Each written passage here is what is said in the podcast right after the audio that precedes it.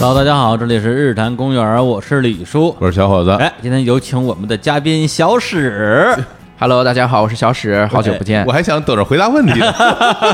哎，因为这个我们的听众啊，嗯非常期待他的节目是嗯啊，在这个也不知道多少个月之前了啊，小史我们的老朋友啊，过来录一期节目叫《小史欧洲任我行》，，对，非常的受欢迎是啊然后呢，这个有很多的听众就一直在留言催更，对说那个小史那个任我行系列咋咋咋咋坑太了太太监了，对，坑了，坑了啊，啊，不录了啊，怎么不来了？然后我我们解释一下啊，因为这段时间日坛公园的这个嘉宾啊，实在是太大牌儿，是对啊，各种什么金世佳啊，嗯呃，南派三叔啊，对还有这个这个河北专家史蒂芬啊，对对对是吧？嗯抢占了这个小本来属于小史的档期。他主要还是影响力比别人都差太多了啊。对对，你看你看你看看人家史蒂芬，对你看看你啊，你们都认 识，对对对，差距太大了，差距怎么这么大呢然后也不好意思来砸门 录音。对，都跟人家学着点儿啊。看，话说 的呀，你们现在请不到他，是不是因为他太忙了？是是美上了 还。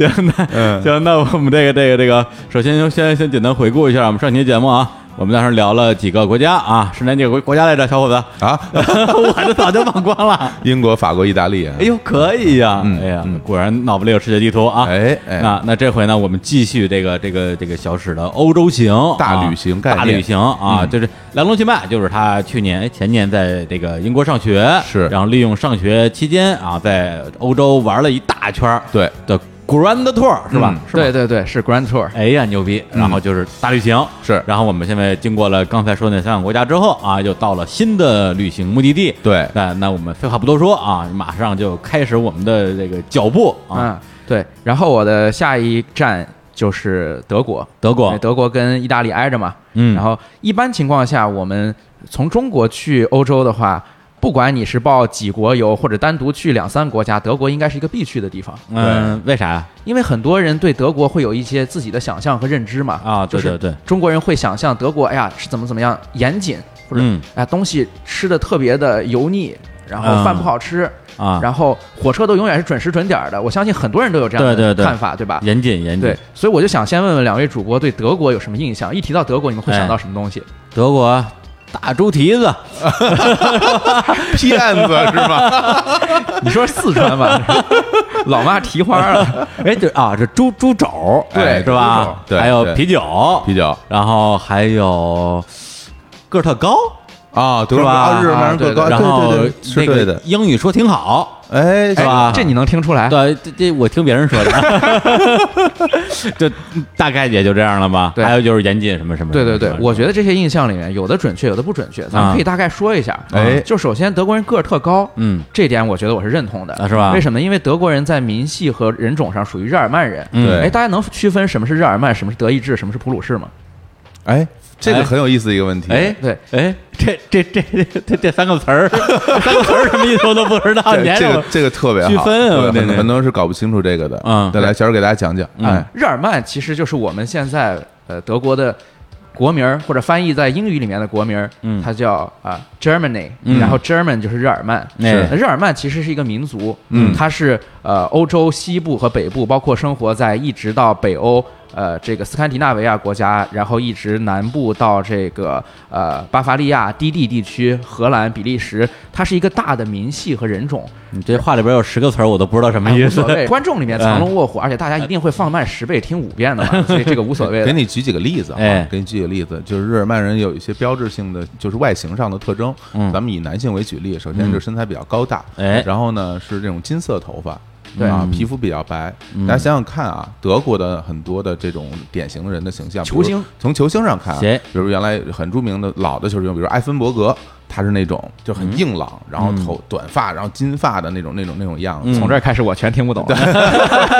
是但是现在里面哎呀呃，说点后来的，比如克林斯曼的那啊那那个克林斯曼我还是克林知斯道的曼的形象，啊然后呢，包括现在什么呃金发大壮前两天刚退役的那个诗人施泰格小猪，然后他回去慕拜仁慕尼黑啊办了那个告别赛，嗯这 个就我赶上了。他那个形象就是日耳曼人。对然后大家想想看，其实因为日耳曼人在呃荷兰也还有一大部分，所以对好多荷兰人长得也那个样子。其实昂格鲁萨克逊人也是日耳曼曼人的一支，对哦啊，，就是英国人跟美国人，对，也是日耳曼人的一对支，哦然后你从荷兰过去到那边哥本哈根，也有很多的长嗯就日耳曼人的形象。其实有时候你看起来都很像，身材很有点细长嗯啊，嗯就那个样子。对他们长期以来被呃罗马时代的人称为蛮族嘛，嗯啊、哦罗马就是被蛮族灭亡的。是然后至于德意志呢，那就是德国这一片地区，现在我们把它叫做一个德意志，但其实大的德意志文化区或者德意志的语言区，还包括呃奥地利，还包括瑞士的部分地区，嗯啊包括列支敦士登啊，呃卢森堡的一些地方。嗯总之它是一个很大的范围，比今天德国更大。嗯嗯然后普鲁士呢，那就是主导了今天德国民族国家统一的这个普鲁士王国。哎，哦，这个大家都知道，就是我们后来说的德意志第二帝国，就是嗯以普鲁士主导它统一的。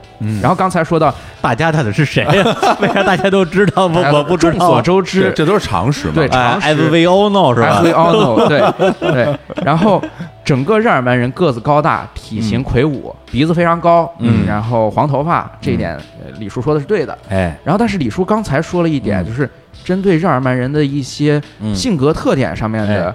呃认知，我觉得是有问题的。怎么说比如说，他们现在非常的严谨和准时，啊？呃，或者说有点死板。很多人说我去德国，我一定要看那个火车几分几秒进站，它就是几分几秒进哎站。呦嗯其实现在已经不是这样了，啊就是是吗你对这个千万不要有呃强烈的迷信。他曾经是这样的吗？他曾经这样过。哦，啊，然后因为它的铁路的一些改革，以及呃这些年包括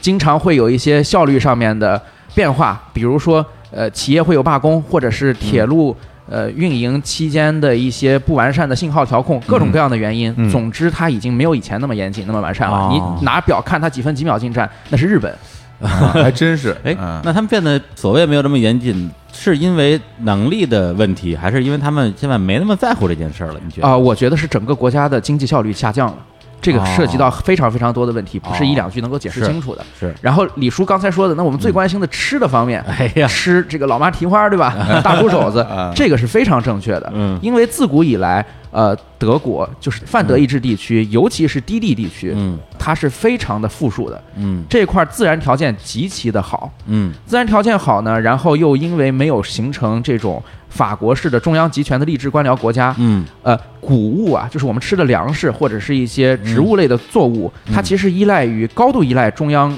官僚国家的，因为这些东西便于储存、便于分割、便于征税。哦，德国的畜牧业非常的发达，直到今天为止都是这样，它的肉类、奶类都非常的呃发达，然后都是出口的。所以他们吃米饭吗？呃，不怎么吃米饭。啊你如果在德国，包括捷克啊或者是呃匈牙利、奥地利，你嗯去点米饭的话，很多是家常饭。呃，啊我我当然不是说你去日韩或者中国料理店去点，那肯定是能做熟的。但是他们一啊般情况下不以这个东西为主粮，啊，呃，是主要面包呃吃的是面包、土豆泥。土豆泥是非常重要的，哦土豆是非常重要在的。德国，它之所以先，它像小指说，嗯它这个物产很丰富啊，然后食物来源很种类很多，也因嗯为它整个国德国境内的这个地形嗯很丰富，因为德国有山对，有河有水有河流有哦对森林哎啊，所以它在不同的地形都能出现不同的东西，对比如嗯河里面出现大量的鱼，是然后哎呀呢，在这个山地地区有很多山地地区的食物，嗯对，所以德国的这些产品产品线是丰富的哎对，所以他们就有很多东西可以吃。对对，多嗯瑙河、莱茵河、美茵河，你知道法兰克福就叫美茵河畔的法兰克福是。哦，是非常厉害的，就刚才像小伙子老师说的，从南部的接壤阿尔卑斯山到中部的丘陵地带，到北部的低地地区，对嗯各种各样的地貌它都有。地貌是全的，在德国。对，然后我们就会觉得，那你有这么多东西，为什么就跟那个猪肘子过不去呢？对呀 因为这是猪身上最好吃的一块肉。你的物产越丰富，越倾向于使用整块蛋白质，它的优质蛋白质。谁说这猪身上最好吃的肘子呀？哎当然是，最好吃的不应该是什么肥肠吗？对，就是比如说有些地区啊，就是某些地区，某些地区的南城，他就觉得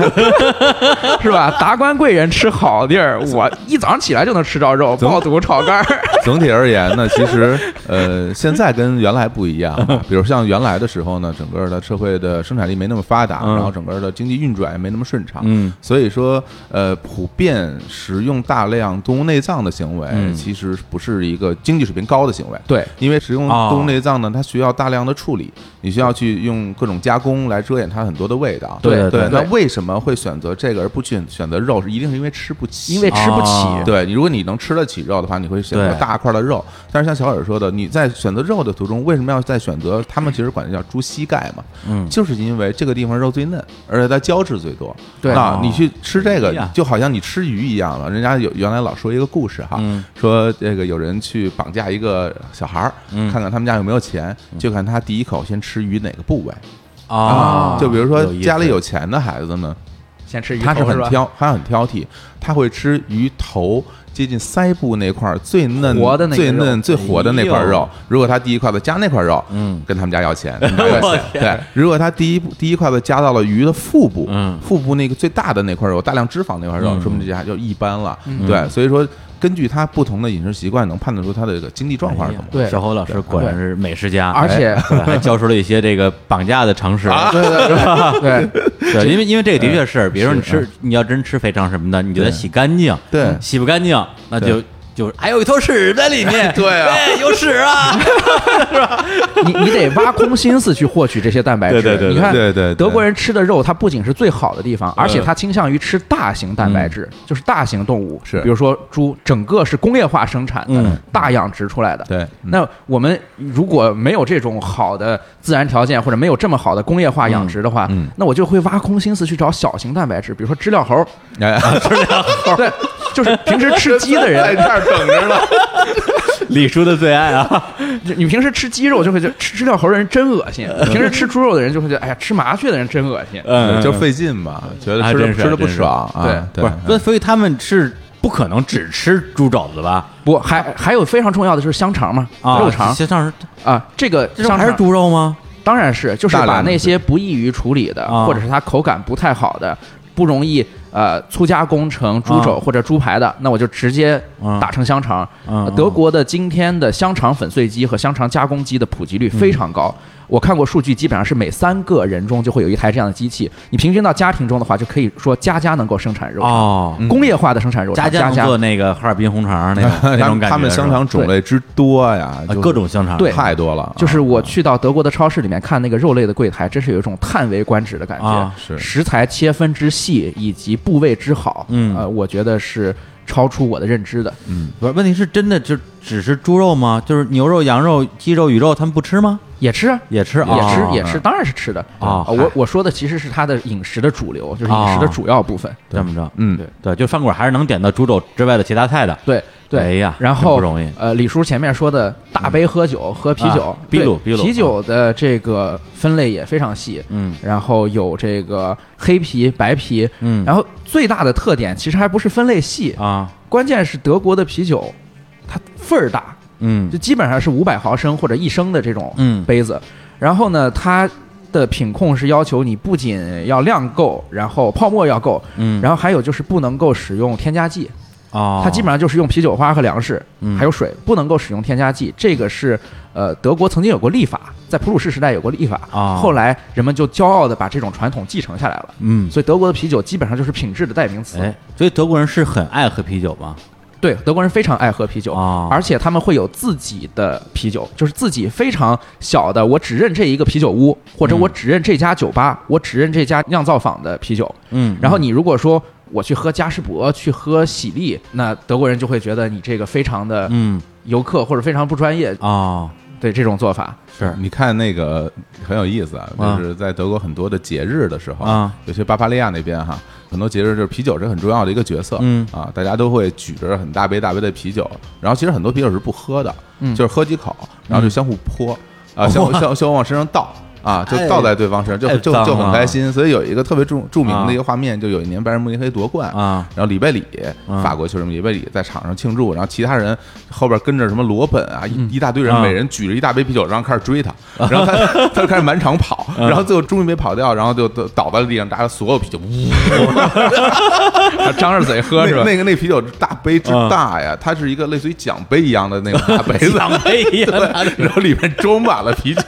然后就开始倒。哎， 对他们对于啤酒的这种这种爱，真是哎，啊，今年世界杯带了好多啤酒，然 啊后就是德国队，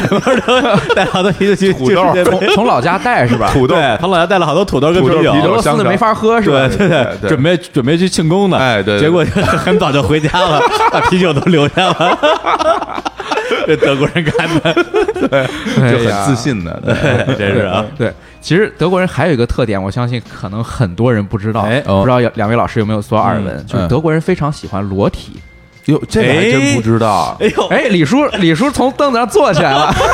我我蹦起来了，我都，对，德国人为什么喜欢裸体呢？啊就是因为德国曾经在二战之后分成东德和西德，对对对哎这个大家都知道吧？对对对这个是大家真都知道吧？这个知道啊，对柏林墙的倒塌，对历史大事件，然后东德这边呢，作为东方阵营的窗口，当时嗯是把它建成东方阵营的窗口，就是东方阵营里面最发达的地方。嗯是然后它有一个致命的问题，就是它的生育率非常的低下。哎哦为啥呀？呃，因为所有东方阵营的国家生育率都非常低下，直到今天为止都没有恢复过来。嗯哦，这又是一个非常大的话题，大的话题可以不、啊不往那边绕。总之，它的生育率非常低，嗯而且当时东德境内的呃反对派或者是说呃不认同宪政权的人，嗯他其实会有各种各样的地下小手抄报呀、或者地下的结社嗯什么的，这些都是对他不利的。是所以东德当时的领导人昂纳克就搞了一个天体运动，嗯哦啊，东德搞的，，对东德搞的。我靠，我以为是这个腐败的西德搞的，就是啊，有点有点联邦德国搞的，没这事个儿，民主非德常国德搞的。国搞的，非常不符合人们对于东方阵营的一种严谨和死板的印象。对是啊我们一提起东方阵营，尤其是呃欧洲国家东方阵营，我们想的是冰天雪地里面，莫斯科和圣彼得堡的大爷们穿着一种笔挺的呢子大衣，手插在兜里面排队领面包， 哎。哎呀对吧？是这个是想象吧？嗯包括我之前看电影《再见列宁》，对讲的就是东德跟西德合并之前那些事儿嘛对，就东德就感觉是一个高压下的那那么一个对生活状况。但是你永远想不到，西德的人还没有裸体，东德的人先都把衣服脱了。先脱为敬，对，先脱为 敬。当时他们主张的就是我一定要去沙滩，沙滩上面裸体日光浴，我们在中国看到，哇，这已经很奇怪了，很了不得的事儿。嗯，一是般也是洋妞在脱，对中中国人很少看见脱的但是人家在哪儿脱呢？街心公园儿、啊。街边儿哦就可以直接脱，咦，就可以在公园里面裸体。嗯，然后呢，电视上面会有大量的裸体的情节啊和画面，就为了刺激大家的鼓励大家生育，啊，刺激性欲，而且还鼓励哎分交配散，啊。还分散大家对于社会的注意力。哦， 所以这个传统呢，在两德合并之后依然被继承下来，或者说搅匀式了。啊，叫人是了啊。，对，所以现在你在德国去玩的时候，如果看到花园里面或者公园里面嗯有人脱了裸体在那晒啊而且有可能是异性的话，就千万不要投来异样的目光啊呃可能你在欧洲其他国家很少见到这样的场面，只能在沙滩或者酒店见这到。个传统保留到今天对，保留到今天，啊，那你放心吧，我绝对不会投以异样的目光的， 我会投以炙热的目光，是？吧？李叔现在已经用电脑在查德国签 证了。你 何止目光啊，你得有设备啊，我看你。你说这，我突然想起我昨天晚上睡不着觉，嗯看了一下那个那个卡尔维诺写的一个小说叫《帕洛马尔》吧，对嗯里边有个小章节，就讲的是一个男的经过一沙滩，发现一个女性在裸体啊然后露出胸部，哎他就走过去之后，然后就故意不看这女的，哦走过去之后呢，然后就说不行，我这个是对她的这个无视，哎不尊重她，嗯然后就又走回去了，又走回来再然后看一对，眼然后这次呢是把这个女性跟那个大自然融为一体，哦然后呢想了想，哎，我这个应该够尊重了，一想不行，这是物化女性啊她怎么能是大自然一部分呢？就再然走后了又走一次，盯着他的胸部看，嗯，然后走过去之后又发现不对劲，嗯然后他说不行，我还得再走一次，然后那女的跑了， 就是各种内心戏，而这些内心戏，那个女的都不知道，这女的一看就是个变态。 对，又哎是变态，我操，我赶紧跑了，我跟你说，他所有做这些解释都是苍 白的，对对，他就是想就是想多就多是看几眼想多看几眼而已，这就是怂人没胆儿，然后事后的一些 解释。嗯不过想起来也是啊，你想那个柏林要到海边儿，那就最近也得往哥本哈根那边走。对对，那还是挺远的啊，是吧对啊，你还是在柏林整个市内，街心公园还是相相看对见公园就方往里往里冲，哎转一圈儿。遇着熟人一挡脸，对吧？哎哪儿都别挡，挡住脸没人哎认识对你，对对对对是吧？对，哎对，就就是我们也可以裸体是吧？是啊，对你只要挡着脸就行便。当然，如果如果你的身材好的话，你可能还不用挡脸，就是你嗯你希望大家能看到啊。是哈有的时候你在路上也能看到，就是很多就是对自己身材很自信的人，嗯他愿意多裸露一些给大家看，甚至于你看有的男的刚从健身房出来啊嗯，就故意不穿上衣，那为什么我们这儿很多男的对自己肚子那么 自信，能把肚子聊出来？那可能因为刚吃完饭撑着了。 你这么说的话，德国大街上有很多嗯膀爷是吧啊是？光着膀子溜达是吗？对，但是那个跟天体运动也没关哎系，可能就是因为热那的。喝多了，那 是喝多了所以啊就是说，德国这个地方啊，跟我们很多的既往的认知，它严谨死板其实是不一样的。嗯德国是很多呃重金属音乐以及地下音乐的中心。哎这是个两位老师肯定比我有发言权，哎肯定比蝎我子知乐 道队，蝎子乐队，然后柏林又是全世界夜店好夜店最多、酒吧最值得去的这么一个地儿，哎所以这个就跟我们想到的那个德国的老师傅是啊拿着扳子在那儿做保时捷汽车，那就完全不一样的对匠人形象精神啊对，就完全不一样的形象。啊，我说呢，之前就我有去德国参观考察过的朋友啊哦说这个阿姆斯特丹已经不行了哦哎，啊德国好，德国好，哎，就是真正的欧洲性都。啊是吗嗯对对，某一个城市啊，我不记得了啊，那个这个我我不记得了啊，哦我我记得我也不告诉你们啊。哎呦，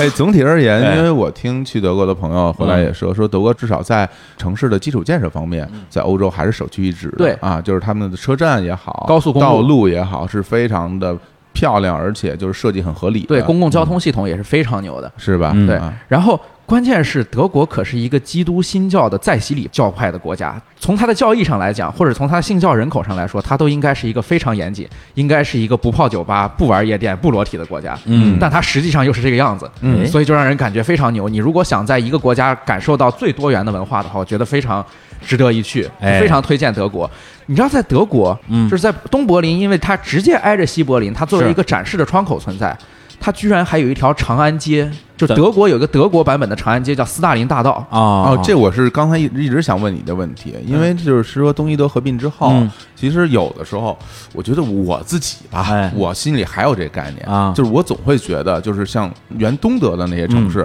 可能差一点儿、啊，总觉得原来西德城市可能就经济上更发达，或者说对更对开对放一些，对以至于有时候那个呃，聊到某些的作品，然后某些导演，然哎后某些的呃创作者，我都哎会下意识去想想，哎，说这个人是东德还是东德西德来还的是还是西西德德来的对？不知道现在在德国还有没有这种观感啊，还是有的，还是有的啊就是啊不同地区的人会对自己的地区有一个认同，而且随着时间的流逝，嗯，那些认同当中啊、就会出现一种美化，嗯把一些原来不愉快的经历给它逐渐的淡化掉。啊，这一点哦在我们历史记忆的生成中，其实是非常明显的嘛。就是嗯东德人在经过这几十年中，他已经忘了斯塔西，忘了秘密警察这些事情都忘掉了，嗯但是他记得是我们当年住在宽阔的斯大林大道和卡尔马克思大街上，啊，然后我们当时有食品供应，嗯然后我们当时有天体运动，它其实会变成一种流行文化符号。或我者们当时是多么的一种朋克，共同回忆。对，是一种共同回忆。对，就好像就是有时候我们怀念八十年代，怀念七十年代，其实大家的生活还是非常的贫穷的。对但是大家现在想到的都是说，哎，一些特别美好的回忆。对对然后呃，至于德国今天给我们留下最大最大的印象，可能还有一点就是嗯它是一个福利国家，它福利非常好。啊啊，对，很多东德人在怀念那个时候的配给制，嗯呃，就是我们是一个全完全的福利国家嘛，嗯然后今天的德国人也会觉得，哎呀，当时我们都有福利国家，都有配给制，我们现在岂不是更应该有？嗯而且自从到难民危机之后，有很多的呃中东难民往德国跑，他们甚至都会在匈牙利和奥地利不停留不下车，然后直接去德国，就是因为对德国对对福利好嘛，对，但这个看不上那印些国家。，对，但这个印象到底靠不靠谱？哎，靠谱吗？这个印象其实是不靠谱的。嗯呃，为什么这个印象不靠谱？我们众所周知，在两千零八年金融危机之后，是，嗯金融危机之后，欧洲的经济可以说是被彻底打垮，然后出现了很多、呃所谓的欧洲蠢猪国家，嗯哎就是拖拖整个欧盟区和欧元后腿的国家，是是那些南欧国家，我就对嗯具体不点名了。这些国家似乎它的经济全是由德国来扶持的，嗯都然是后这么说，大家那都这么时候说老说是德国一一个国家扛着整个欧盟在欧洲前进领头羊对对嗯德国不仅扛着整个欧洲的经济，嗯然后欧元又是直接从德国马克转过来的，是然后德国国内的福利又很高，嗯然后似乎人人都有工作，然后难民也愿意往德国去，嗯对但德国真的是这样吗？嗯其实不尽然，哎，哦它之所以能够扛起整个欧洲的经济，扛起欧元区，就是因为它的福利并不是特别高，哦它不是一个福利国家就那这是相比比较之下的啊、比较它的北欧比较，国家你看跟谁比了？对，就看是跟谁比啊对嗯在整个欧洲来说，它都不算福利高的，哦，跟法国不不需要跟北欧比，跟法国、意大利比，嗯它都比不了。哦这种呃低福利，或者是说呃相对而言的自由市场，其实决定了它在两千零八年之后，它的经济能够撑起欧洲，这是就是有因为道理的对，哦我是我我们现在很多人提起德国的时候，就会说，哎呀，德国人之所以他经济危机之后还能够挺立在这儿，嗯默克尔大婶儿还能够指引着欧洲的方向，嗯因为什么？因为我们德国人敬业，我们有最完善的职业教育体系，我们有严严谨，工匠精神啊对哎但是其实都不是。德国在二零零四年的时候公布了一个非常激进的改革方嗯案，叫哈茨方案。嗯这个哈茨方案总共有四套，嗯其中哈茨改革的第四套方案直接废除了最低工资，哦，哦，直接废除了最低工资，意味着，呃，我可以以非常低的价格去招到工人，是而且我可以把他开除，我可以重新雇佣。嗯而他们拿到的这些工资，如果放到法国去，放到意大利去，甚至都是非法的。嗯这就给德国的大量的中小企业一个喘息的机会。有道理，这有是道理，对，其实最低工资就是说，呃，本来没有办法找到工作的人，市场强行的因为国家的命令给他一个工就资，最少你也得给那么多钱，对，或者说让一些低于这个最低工资标准能力的人不能就业，排除出就业市场，这就哦导致企业的成本必然会升高。是是，但德国公布了这样一个方案之后，今天的德国嗯，就业率非常高，对对对，而且德国跟人其人有他攻打，周边的邻国比，它有一个特点，就是高等教育的年限嗯平均年限会低，因为德国人普遍于倾向去搞职业教育，啊，对，对找到对了职业教育之后，我就很容易的去找到一份工就去打上。个中专技校是吧？对，所以你可以看到法国和意大利有很多的职业学生上到嗯二十六七岁、二十七八岁还在继续上学，但德国人不是这样的。我认识一个德国人，我在德国时候认识的，嗯他十六七岁的时候就已经来香港帮忙给香港填海造陆了。哦，然后他又去新加坡打工，在新加坡搞海上油田钻井的勘探，嗯，然后等到二十三岁的时候，他已经很有钱了，他就在周游世界在玩儿。所以德国经济的这种活力，以及德国年轻人普遍的就业，我觉得是德国今天它之所以还能够成为欧洲支柱的一个，刚好被我们理解反了的原因。哦，啊，你要这么说，我觉得这事儿其实是说得通的，嗯因为在很多国家，那种所谓的高收入、高嗯税收、高福利，其实经常在经济不好的时候会拖垮整个国家的经济，而且会给很多人带来一种，我觉得是一种不好的，就是引导。嗯，也就是说，呃，你看他那么辛苦的工作，他也挣那么多钱，对我甚至没有工作，我比他挣的也不少，可能嗯国家会发给我一些最低生活保障。对对，那这样的再话，多生几个孩子，我是真的认为，如果这样的话，那很多人他干干脆，那我为什么还要工作？对那那我就不工作了。是对对，那那但反正都是这样的话，那我也能活下去。只不过我可能不买些奢侈品，对那我少吃点儿，我少喝点儿，我有有吃有喝有地儿住。或者对在福利普遍比较高、按人头发福利的地对区，还有一个办法就是我多生孩子。对啊对我即便不认同你的文化，不认同你的国家，我是外来者，但是我多生孩子，嗯我就多领福利。对，德国的哈斯改革方案直接把不就业者的福利大幅扩，我觉得是非削减常有道嗯理，因为很多人，你看大家两个人一起特别努力的工作，然后最终交了那么多的税，拿到手里还是那么多钱。嗯对我这辛辛苦苦的给你打工呢，凭是什么呀？对我都觉得不公平。对对啊，所以以在两千零八年之后，德国的适龄工作人口没有增加，嗯然后德国的金融业非常强大，所以嗯经济危机在金融行业传导对德国的力度可能会比其他国家还要大。嗯职业培训又是德国一百多年都有的，所以所有变量都没有增加。嗯德国究竟为什么行，欧洲其他国家不行，其实就是这个原因。嗯。哎，这个真是补充了一个知识上的这个空白或者是误区啊。对，那我必须要问一个稍微有点敏感的话题好啊，因哎为德国的整个的难民政策，大家在各种的媒体渠道也有一些嗯，有些耳闻，对，然后呢，也就有一是些质疑吧有。些质疑吧。以你在德国整个的城市里面的所见所闻，这个事儿对于整个的德国的城市的样子、嗯观感上有没有什么特别大的不一样？我觉得它重塑了德国，是吗？这是我的整体观感，这这是是我的总结性的观感。我觉得它重塑了是德国。哪种意义上的重塑？对，这怎么说呢？负面的？哦呃，因为今天我们会有一种呃政治正确先行的理念，就是是我们要推崇多元文化，对，哎我们要包容， 是以及西方对于这些地方有责任。你你注意，这个责任不是说嗯那个义务的责任，嗯而是一种比较负面的，就是说我伤害了你，所对以对你要负我责，欠你的。我欠你的。嗯，呃，我认为这个亏欠对德国来说不存在。对啊，呃，其次，今天德国安置的大量的难民主要分这么几部分，嗯第一个是呃叙利亚和黎巴嫩，就是我们说伊斯兰国之后来来安排的这些呃中东北非难民，嗯嗯还有一部分呢是之前九十年代啊、呃南斯拉夫啊，战争的时候的这个难民。然后这些难民，德国一般情况下会给他们固定的定居点，嗯嗯啊而这些地方呢，一般是集中的、封闭的小社区，嗯，这些地方今天已经成了治安的毒瘤，哎或者说病灶所在。哎，而这些人大多数又不愿意去好好的找工作，对嗯所以甚至连语言都不不学习。嗯对嗯对，而且他们不认同本地的文化。对呃，我认为认同本地的文化是你来到这个地方的义务。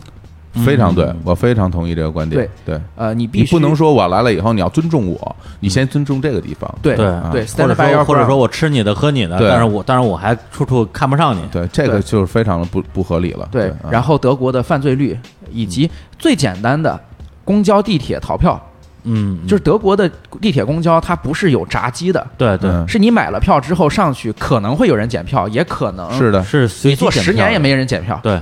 对，对，所以整个社会的运转的负荷其实非常大的。嗯，但是我从另一个方面来看，就是为什么德国会去履行这个不属于他们的责任，嗯以及德国目前为止还能扛得住。嗯嗯呃原因其实就是因为德国是一个整个财富蓄积或者它底子非常好。是你这么讲吧，你一句话说吃饱了撑的，但是人家确实饱，确实它饱足啊够撑。嗯然后其次，整个的日耳曼语系的国家，呃，它有一种普世的情怀，这种普世的情怀就是说，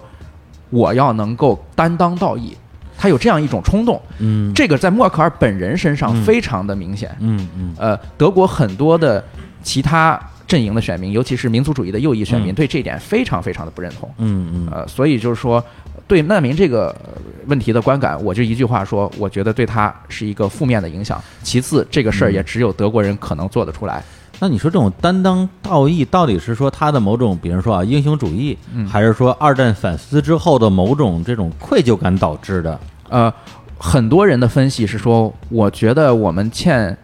弱小民族的，尤其是欠闪族的闪米特族，就是对犹太人和穆斯林都属于闪族。是，呃，但是我认为最大的文化原因还是因为他们自己愿意担当，就是啊他的这个担当。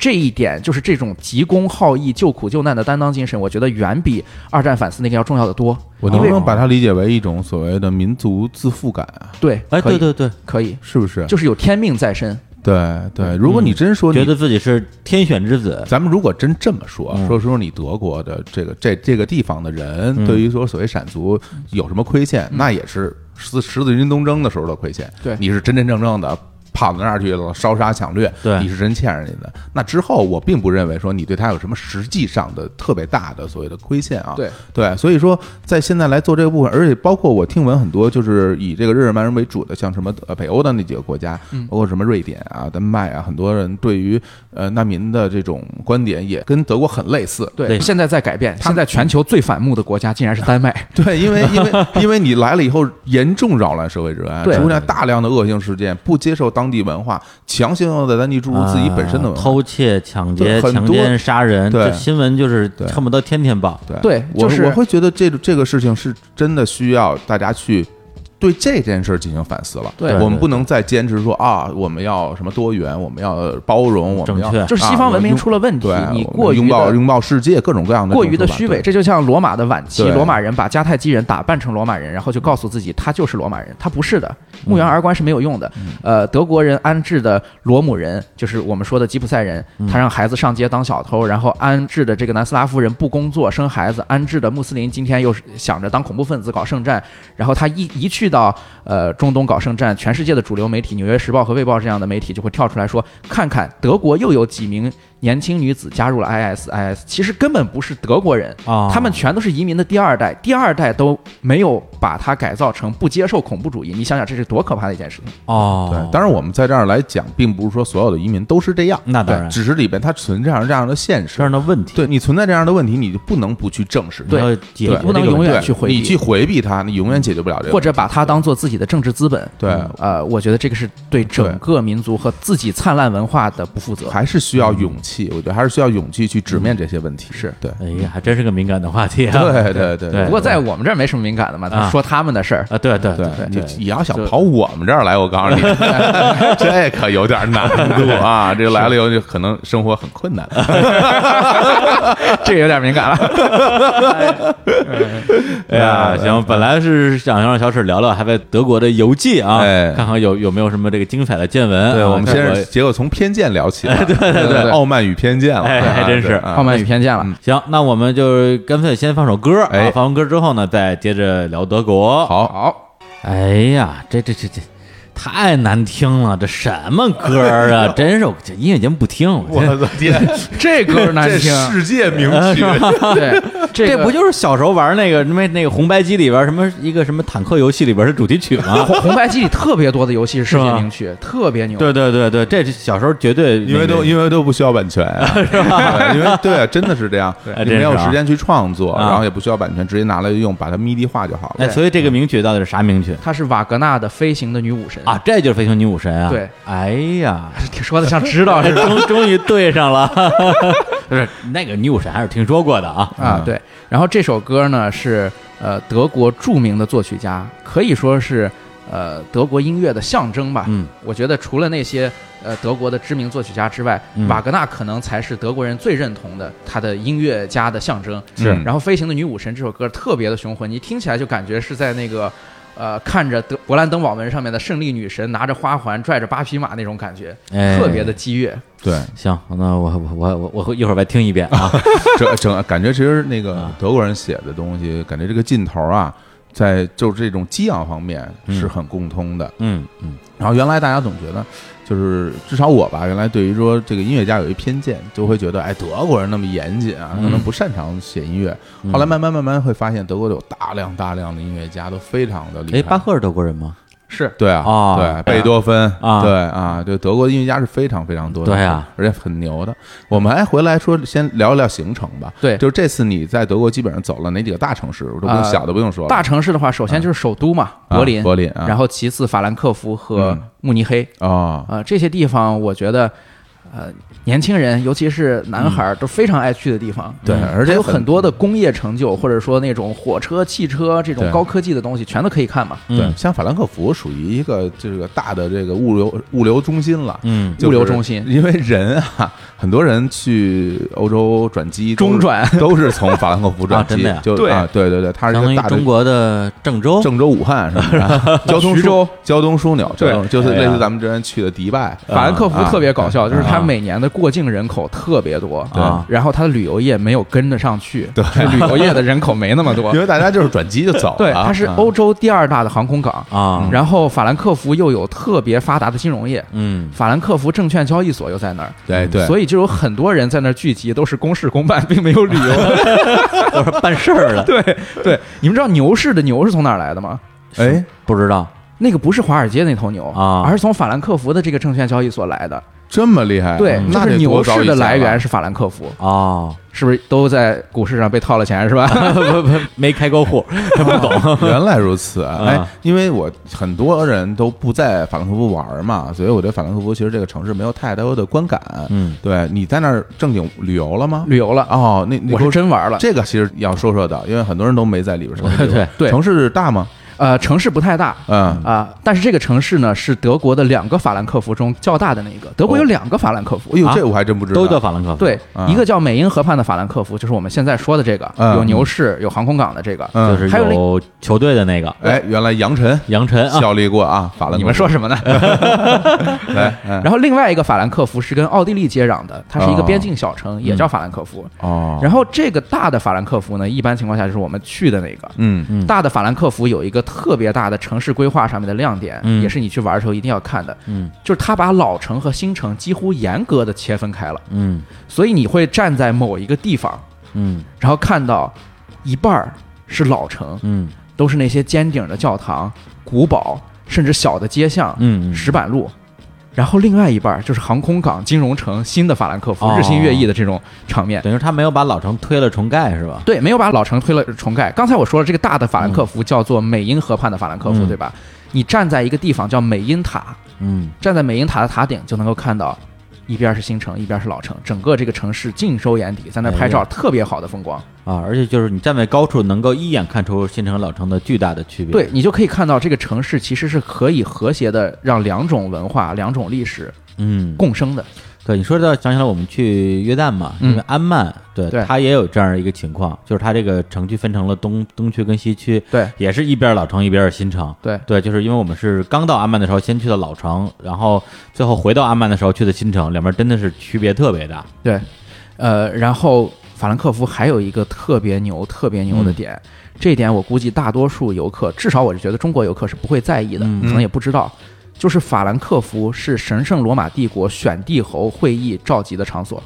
哦，你知道吗？在这儿啊神圣罗马帝国在欧洲，呃，我打一个特别不恰当的比方，嗯它可能相当于中古时期的成吉思汗帝国在亚洲和中亚地带的这样一种。那我就说法兰克福其实就是成吉思汗帝国的哈拉和林，啊，哎，呀，非常非常牛的。嗯，就是你知道，神圣罗马帝国它其实。呃，疆域极盛时期曾经几乎占据了整个西欧，哈布斯堡家族嘛，是大家都知道。对，嗯他通过联姻、战争各种各样的办法，神圣罗马帝国的本体或者是主干，其实就是日耳曼人建立的。嗯日耳曼人建立的这个国家，他在公元九年的时候，在条顿堡森林战役打败了西罗马，嗯打败了西罗马，然后又在公元五百年的时候建立了神圣罗马帝国。嗯在这之后，他的国祚永存，一直到呃一九一八年一战结束，奥匈帝国解体，嗯那最后一代奥托哈布斯堡根本就没有登基，嗯啊、这么长长达一千四百多年的这个国家，嗯，他在击败东罗马之后，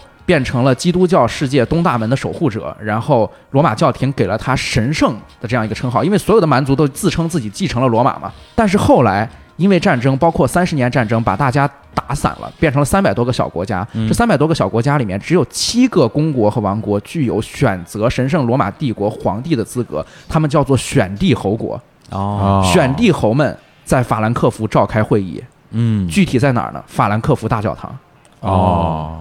然后哈布斯堡家族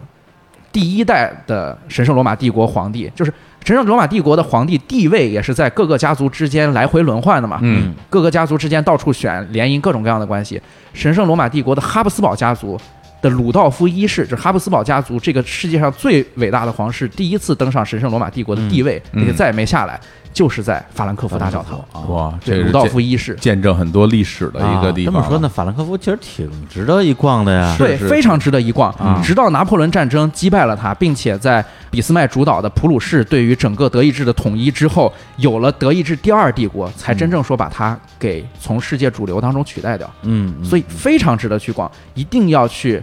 法兰克福大教堂看一看，当时有这么多的公卿士族们在这儿选举，嗯然后大门一打开，新的神圣罗马帝国，新的世界中心的主人诞生了，就是在法兰克福。啊，当时你肯定是去的这个地儿，对，看了一下我，对，所以我推荐，如果有听众要去的话，柏林真的不是漫长历史长河中的心脏。哦，对，因为法兰克福整个地理位置在对于德国而言，它还是偏向于德国的中部的，嗯对吧？它也不是跟各个其他国家接壤的那么对个地是方。对，所以它整个的文化应该还是就是比较纯粹的德国的这种这种文化的流流传。嗯，对，它那边那个饮食有什么不一样吗？跟呃，饮像食跟主流的德语区其实没什么特别大的不一样。啊，我觉得主流的德语区饮食真正不一样的，可能就是说，呃，奥地利或者是德语区的一个飞地布拉格这块儿跟其他的德意志地区不太一样。嗯但是整体上来说，一句话，嗯大口喝酒，大口吃肉。哎哎，哎呀， 非常的豪迈啊！啊，人怎么说？嗯叫做肘子、香肠、土豆泥， 还有酸菜是 吧对，还有酸菜，酸菜啊这就是他们的饮食。其实，在北京，大家可是如果感兴趣啊，啊可以吃到很正宗的德国北 菜京。德国菜，对挺多的好像哎，北我京我有推荐的，三里屯儿沙特大使馆对面儿啊有个叫深德勒码头餐厅。嗯是吗？深德勒码头餐厅可牛了，就是每是吗呃北京的有很多德国餐厅，它的消费和档次都比这家高，嗯但它牛就牛在，这个餐厅的老板是前东德驻华武官，失业之后就地 创业，得到了救 赎，就是东德 东德完蛋那年，啊东德并到西德 那年，他失业了，他老人家失业下了，岗 了，他老人家下下岗，岗再就业，对他老人家下岗，心若在梦就在。 国家也没把他召回去，没识这茬儿。嗯我 天哪，使馆武官就地创业，你知道什么叫就地创业？就是原地创业， 就在食 馆里，哎呦，特别牛。这大哥就是你现在去深德勒码头餐嗯厅，他还在，他天天都在。他餐厅里的服务员全都穿那种呃巴伐利亚风格的那种啊裙子，裙子，呃，然后背带裙。然后他的那个酒店里面，嗯你就看各种各样的德国海军的嗯旗帜、徽章，嗯然后海军打绳子的那种绳结，嗯以及各种各样的准军事用品。我天，啊然后这他特别瘦，那老汉差不多可能有六十多岁了，嗯然后身板特别结实，一看就是个军人，经常会穿一个墨绿色卡其布的那样一 个衬衫在那哎特儿。啊别很很挺是吧？嗯一口流利的北京普通话，跟那个《邪不压正》里边那个 对 对对，老头儿一样，对对对对对老外一样 对，。特别牛，特别牛，太好了，估计他店里还有个名单 儿，说这这这活历史，对，所有来我这儿人都能得到救赎，哎我还是应该去一趟 啊，对应该挺好，因为之前我只去过凯宾斯基的那啊那家那个哎普拉纳最啤酒坊普拉纳是对最最早的，因为他在北京，恨不得是我上小学的时候就有态度是巨吧？哎差，服务态度巨差。但但是味道非常正宗，是吧？啊，就是上海也对也，好几家，挺多的，是吧嗯啊，那北京这个德国啤酒屋其实是在北京第一批兴起的所谓喝啤酒的地方，嗯因为大是家吗大家都很认，对，大家之都前大家不喝啤酒，大家就是说所谓的出了家门儿去哦喝。专门去喝啤去酒喝不是呃燕京啤酒那种瓶装 酒以外的啤酒，不是大绿棒。对，这是这是德国啤酒是最早哎的一波。它那个啤酒的味道是什么呢？就是跟大绿棒肯定不一样啊，但是跟精酿也不一样，它是什么啊，呢？它是这样，就是德国啤酒。哎呀，这个哎呀，哎呀，哎呀，拦不住了，拦不住了，拦不住来不是了。我先上厕所去了。呃，大部分因为德国啤酒还是主要以这个拉格拉格这个酒居多，哎啊，所谓拉格酒，也就是说和其他我们之前讲的什么艾尔啊什么那些分类不一样啊那还是偏清爽类的。它其实很多酒不是工业生产的，因为在很多啤酒屋的话，它也属于所谓的精酿酒，啊对自己酿的但只是它的酿造方式和用的酵母是不一样的，哦所以说在德国。啤酒屋里喝到的大部分酒都应该是以拉格和小麦酒为主，嗯拉格是什么呀？拉格就是它的用的酵母的名字叫拉格，哦哦哦以这种酵母名来分类的。哦所以你看到很多时候，哎，所谓的什么黑色的啊、黄色的啊，嗯没关系，不管是黑的还是黄的，你喝起来味道不是很浓郁，也是偏清爽的，就是因为它的酵母用的是拉格，黑啤酒和白啤酒是什么区别？其实是没有什么区别，就是你你不能以颜色来区分啊因为颜色只是因为它在。酿造的过程中，首先，比如说你用的大麦或者小麦来浸出汁，在在此之前会经过一些烤的部分，啊如果你烤出色素，它就会变黑，嗯或者你在后面去添加一些东西，一些果汁儿是深颜色的，它也会变黑。对，我但像我对这方面孤陋寡闻，我一直以为黑的 更浓。其实其实并不是，只是一个颜色的不一我样。没记错的话，对就啊是像咱们刚才说的大绿棒，就燕京、青岛都这是种拉格也属于拉格，因为中国的啤酒工业啤酒产业都是从德国来进口的设备，最开始哦哈尔滨和青岛那那些啤酒哦都是来都是来源于德国的制造方式，因为拉格这种酒也便于工业化，由美国人开始把它大批的工业化，嗯那中国现在整个那个设备，基本你喝到的酒都是一个味儿，为什么都是一个味儿？嗯因为都是用这种方式酿出来的，嗯所以你到了德国啤酒屋去喝一些精酿酒，嗯整个的路子是一样的，但是细微的口感是有很大区别的，还是偏偏清爽的酒。哎对，呀，美食家小伙总美食又家上线美了，食家哎 呀 对，跟听天书一样，哎，叹就为观止。就没事，叹就为观止像你们这种俗人就喝呗， 就喝呗，就走喝量，大绿棒也一样是吧？对走走量，走量，对，走喝多了都一样，对，走三三走嘛，走量、走肾、走嘴，然后散德行， 无非嘛，喝完酒不就这样吗？ 但求一醉啊，是吧？好嘞 其实刚才小伙哎总说到啤酒，嗯，一说到啤酒，我就不得不在我的这个脑海里面哎回想到我的去慕尼黑的经历。哎呀，就那真是慕尼黑真的是啤酒这种东西对我形成最大感官冲击的地方。，对，慕尼黑我去嗯到那儿的时候是冬天，冰天雪地，那个雪下的恨不得有三十公分厚，嗯一脚踩进去拔不出来。哎呀，然后我就想去，一定要找一个暖暖和和的地方喝啤酒、吃猪肘子。哎，嗯当时就找到一个地方叫路园餐厅，嗯这个地方在慕尼黑非常有名。哦它背后是一个大的呃市民公园，这个公哦园叫路园，里面养了非常多的梅花鹿。嗯，哦，那不是感觉北京南园、 我以为你要说日本，麋鹿园、麋鹿园啊，对对啊啊，呃就是路园公园的这个餐厅就叫路园餐厅，嗯时间非常长了，有五百多年的历史。哦，然后在里面喝酒，就是那个特别大，呃，那个不能叫渣，对吧？嗯，大杯，大杯大杯，嗯嗯然后你就不管怎么点，你点一个小杯也是俩人都喝 不完。对，你这酒量不行，酒你量酒量不行，人家那边没有什么喝那像像你喝那么少的，啊对，这喝就得喝啤酒嘛，这得多喝点儿，是、啊啊，是，然后喝了就感觉喝的有点醉，因为我不太胜酒力嘛，哦哎有点轻微的酒精过敏。哦啊出来之后就在走那个路园餐厅，是在一个非常非常难找的居民区里面。哦，我往外走的时候，就看那个居民区，哎，我当时清醒的时候还没注意啊，嗯一喝了酒反而能看到，就是有很多的这个居民的小楼，它其实是工厂和企业，你知道吗？就是那种小别墅，嗯它其实是小企业，嗯哦，就家庭作坊是吗对这一点，可能我们想有这种家庭作坊的这种工业形式，可能马上就想到瑞士，在阿尔卑斯山的冰天雪地里面，对着、哎带着个放大镜，对着一个是修表的百达翡丽表在那哎凿，修表我这块修表表凿一年，然后这块表就值了钱了，对吧？哎其实德国大量的工厂是这种家庭作坊式的，哦这就决定了它经济危机来的时候，它抗风险能力比较强，因为哎是它很少利用金融杠杆儿。对我挣多少钱就投资多少，是我老了之后把它传给我的儿子，所以他的创新精神也不太够，就是都把它叫银发企业嘛，银发企业就是工厂主都是老爷爷，哦，哦，他那些那个东西，他有就是有门店吗？还是说仅仅就是一个生产的地方？就这个前店后厂，就是我也有你来店你也来有洽谈贸易也是在这儿，哦然后我生产可能也是在这儿，可能就旁边的几栋房子，哦，这样德国有大量这样你看起来冰天雪地里面连招牌都看不着的这嗯种小企业，中小型非常非常牛嗯。他牛的不是说他这种家族的传承和这种匠人精神，嗯不借助金融杠杆儿，他牛的是他生产出来的东西都是对价格极为不敏感的易耗品。这种东西我这样说可能不好理解，我一举个例子你就知道了。哎比如说你的那个杯子，保温杯上面的活塞片儿，嗯哦嗯这个东西。它一毛钱卖给你和一块钱卖给你，你都能承受，差十倍，价格不敏感，你无所谓。嗯，但这个东西如果好，这杯子用五年不漏水；对这东西不好，明儿丢了。是对价格极为不敏感的易耗品，又因为没有金融杠杆，所以在金融危机来了之后，德国的经济其实还是不错的。嗯因为无论如何，无缝杠杆管儿你要买吧，你要买最好的吧，对你反正舍得买。嗯然后管材、板材，然后这种金属呃密封设备，嗯，全是从德国买。对，就是首先你没你不买我的，你没有其他选择，其次，这个东西花一块和花十块，你不对在，你那不我太那在我乎，整件儿呗，是吧？对，哦，哦，就像这种东西，一旦量走起来，特别挣钱。对对特别对特别对挣钱。对你知道，有很多在国际上被制裁的想造原子弹的 国家，他去买无缝钢管，啊是去慕尼黑或者法兰克福的这种私人工厂里面去订购的。啊，就是那个在居民区里边那种是吧？，对，然后一次订一千个，说民用，然后回来就直接造离心机了。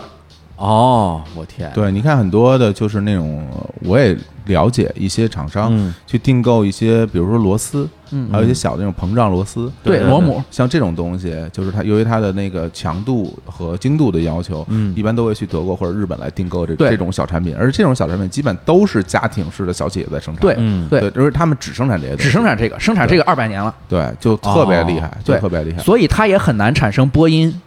亚马逊这样的公司，因为它不介入金融杠杆，它不是一个创新画饼的这样一个经济体系，是是它没法把大家攒在一起激励你。嗯但是它能够做的就是世世代代都做这一个东西，以及经济全都不行了，你还得原价来买。对。哎，哎，哎呀，什么叫核心竞争力啊？嗯咱们就做什么金属加工、嗯啊，金属加工，我就这么一小东西，你对就是做不过我我。就弄到全全球第一，对你对谁也没有做得好，是你然后我这个技术，我就算告诉你怎么做的，你也做不出来。嗯我把东西给你，你连装都装不上，这个东西就特别厉害了。哎呀啊，我我就说远点儿，嗯像什么发动机的这个原理其实特别简单，对对吧？内燃机或者各种发动机原理极其简单，但你加工精度达不到。对，一监控定达不到，二嗯配件给你装 不上，是就你组都组不上，是对，所以图纸给你，你制对造不了你。根本组不上。嗯对，然后你可能会想啊，是不是要在一定的温度或者什么压力下，没戏，你就装不上啊你。把你把它那个什么拆了之后仿造都不行，嗯不行，不行不行，就别说仿造了，原件给你，往往一块儿组装都没戏。我们我们建国之后，自己组装汽车就是直接图纸和样车全都拿来拆了之后，重新做模子敲一遍，那东西根本就用不了。对，就天哪就很厉害，对要的就是精度。嗯哎对，要的就是精比不度了比不了。然后在慕尼黑看到了德国工业的高峰嗯，德国工业精度以及德国工业完善程度的最佳代表就是我们的巴伐利亚机械制造厂，俗称宝马。 W 又来了啊！嗯对，宝马在慕尼黑有一个宝马中心，嗯也可以叫宝马博物馆。嗯它是宝马从做农机、拖拉机、自行车、摩托车、飞机、汽车、游艇，所有的东西都在那里面展览啊你可以想想这个宝马干宝了这么多马活儿呢宝马是以做拖拉机和农业农用机械起家的，对。哦，他最开始是干这个的，然后在哎呀战争中他就转型做什么那种什么坦克什么，好像也哎有也生是啊产过，研对研究是个蓝翔那种，战争战争期间，大众和保时捷都是代工坦克的。对哦对，就很厉害。我天啊哪所但是那以个国家整体的工怪业不得嗯能力太牛了，就是如果你是一个汽车爱好者，嗯模型爱好者，或者是普遍的工业爱好者的话，一定要去德国的慕尼黑看这个宝马中心。嗯它整个两栋双子楼里面全都是满的，两栋嗯楼是吗？对，全都是排满的。然后按照它的历史，分门别类的展出我刚才提到的所有的这些工业制成品，而且保存状况非常完好，是真品，不是照片儿。是真品，保存状况非常完好。它的完好不是说我今年一九三八年有一款摩托车上市了，嗯，然后我一直没管它。我到二零零八年想做展览的时候，嗯我从市场上淘换回来一个，找一个从德国潘家园淘一个回来，然后德国潘家园儿 打打蜡、上上漆，不是这样的，而是它每一次造出来之后就有所保留。哦，这个东西几乎都是全新品，你想你能够看到没出一过九厂二零年代的全新品的宝马汽车，哇，这是什么样的感觉哎？呀，看着就想开走，看着就想开走，太酷了啊，对，特别酷，特别炸裂。然后你能感觉到一个整个的工业时代的变迁。因为我没有去过德国，我也嗯没去过宝马中心，但是我去过呃，在日本名古屋的丰田中心。啊，啊，我也去过，对，我也去过丰田田中心里边也是，就是丰田的整个的那个汽车的生产线，然后对它从恨不得二战开始以前生产的那些小型的家用汽车，一直到现在，所有的都摆在那儿，嗯然后你就一个看过来，你就感觉哇，这人类。太真牛了真厉害太，牛 了人类真厉害，就是这种工业工业产品的变嗯迁，你你很难就想象说你们是怎么想出来的。你你你现在给你举个例子啊，嗯原来的汽车是什么样子？原来汽车感觉就是都是那种老爷车的样子，对整个连汽车结构都不就是个一样马车没马，对，那它它它是如何在某一个时间就变成了现代的汽车的设计？变成了五十年代的时候变成了船型，就是凯嗯迪拉克那对样，对，就是你们这些想法是从哪儿来的？有时候我都会，这怎么想出就来你的怎么被想天外出飞仙敲了脑袋，就是这种感觉我。这个感觉真的就是是吧就是外星呱，有人过来说这玩意儿应该这么造，然后就就改了，就这嗯感觉我真的特别佩服，嗯对啊，太佩服了。啊，哎呀，然后我宝马中心可是晚上去的，就是啊一下火车从慕尼黑一下火车到下午天已经黑了，然后啊直奔宝马中心，一嗯个晚上到晚上逛得完吗？逛得完就全逛完了啊特别特别牛。然后去慕尼黑，其实最大的目的地还不是这个宝马中心，哦，最大的目的地是整个西方世界最有名也是游客最多的城堡，叫新天鹅堡。啊嗨，这个太著名了，哎对这是啥啊？呀？新天鹅堡呢，简单的说，它就是迪士尼。迪士尼的城堡就是新天鹅堡，照着那个原型做的，哦，啊就那个灰姑娘城堡，就睡美是人灰姑娘城堡。那个睡美我人知城道，堡也，就是说，就是说对这个城堡是真的存在的。对然后迪士尼是照着它画了一个东西出来。对，，照着它改吧改吧，画了一个哦迪士尼的这个城堡。然后你在所有的上海、东京啊、嗯美国的迪士尼乐园里面，你看到的其实全都是德国慕尼黑的这个新天鹅堡。特别高带尖儿的那个是吗？对，对，新天鹅堡呢是一个特别郁郁不得志的巴伐利亚国王，嗯他叫路德维希二世。啊路德维希二世在新天鹅堡修建好之后，他长期被他的朝臣弄臣们囚禁在这儿。啊，太惨了，对，，所以他与这座城堡，而且他又是个疯狂的城堡爱好者。嗯，修新天鹅堡之前，他就是个城堡爱好者，他是造城堡。他是喜欢造还是喜欢住里头？喜欢住，喜 欢造，然后颇有研究。他在修《新天鹅堡》之前，给著名的作曲家瓦格纳，嗯刚才放那首歌的作曲家，写了一封长信，就说：“哎呀嗯，哥们儿要搞个大工程，一千五百间 房，有什么建议这你们瓦格纳干 嘛？这跟这跟挣了钱回家盖大房子有什么不一样啊？这个 这这这这些思思想，这？”您个老艺术家啊，哥们儿也懂艺嗯术，现 在建筑学家是吧？对对，跟那日但本是那音乐跟建筑本身其实离得挺近的啊特别是古典音乐啊，跟日本特别著名的那个一个将领加藤清正啊打仗很厉害，但更厉害就是盖房子，哎呀就是盖日本的那些城堡啊然后就盖了好多好多城堡，嗯然后就所有的城堡面前都给自己塑个像啊， 都给自己有有他自己喜欢嘛，然后嗯呃，包括他自己，然后后人也给他留像，在在在城堡前面说这是这是我盖的，啊然后人家是就纪念他的功绩的时候，其实有，因为他人特别啊好，所有人都特别就人家也愿意给他盖。对人也特别佩服他啊，人为人很仗义啊但是然后军事打仗也很厉害啊，但是大家把这些都忘了嗯，记住就是说，哎，这人盖房子盖特好，嗯你看这好多城都是他盖 的，这这新天鹅堡嗯现在就是这样，就是路德维希二世这个超级的城堡嗯迷、城堡爱好者盖了一栋城堡，然后自己死在了这儿。哎呀啊哎他在被囚禁期间还给俾斯麦写信，看俾斯麦能不能捞他。俾斯麦说：“这样哥们儿也没 辙啊，什么的，就差不多。感觉像是海昏侯啊。哎呀”，对， 是吧就是你不支持统一的话，那也没没办法，差不多。嗯他是巴巴伐利亚的呃国王，巴伐利亚大公。然后嗯啊，呃，新天鹅堡还有一点特别搞笑的，就是它离慕尼黑城嗯其实是非常非常远的，交通很不方便。哦一般情况下，你可能得得报一个郊当区地的是吧小团，对啊，或者租一辆车，嗯或者用其他的长途交通方式过去。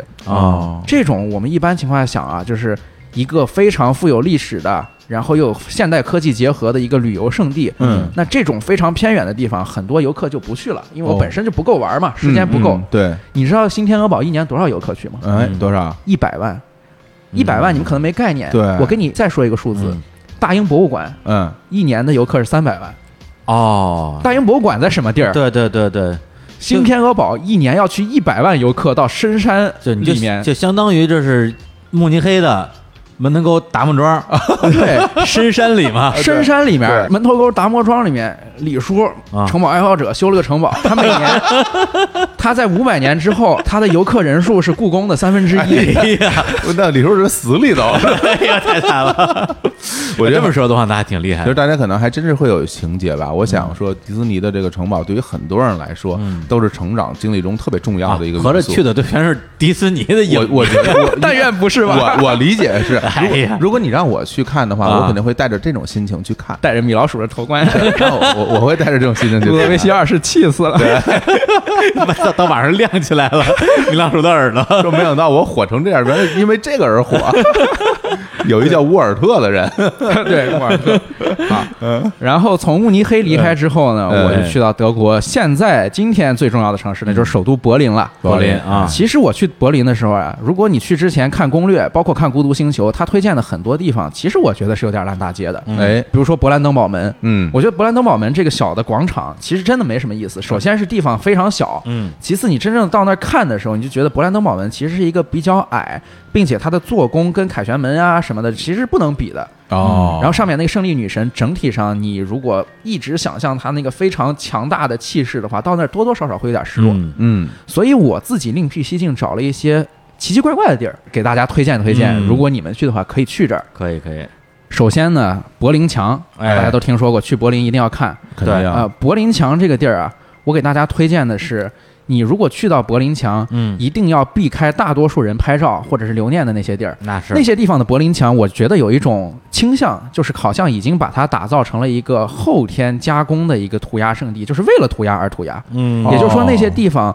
很多它的涂鸦并不是八十年代柏林墙倒塌之前留下来的，嗯嗯哦，你知道吧？就是我们知道中国有一个特别有名的景点，就是厦门大学里面不是有个隧道嘛，全都是涂鸦。是是那个是涂鸦其实我去并过不是那个一种自己的表达，而是后啊来我为了让这个地方好看，我自己弄的这些啊。跟南锣鼓巷小吃一条街一样。，对，所以柏林墙，我建议大家，如果体力充足的话，或者时间充嗯足，你就留够体力，早上就去哪儿，顺着柏林墙，尽量的稍微走到远一点，甚至走到背面去，嗯，然后你去看一看这些涂鸦，或者是在覆盖在涂鸦上面有一些人的乱涂乱抹的一些字儿啊，到此一游什么的，嗯我觉得这个比你去看那个什么勃列日涅夫接吻这种嗯特别烂大街的柏林墙涂鸦要有意思的多。就是它更原生态的一嗯个部对分，它更原生态的一个地方。还有就是，我建议大家如果去到柏林的话，嗯一定要抽空去一个地方叫波茨坦广场。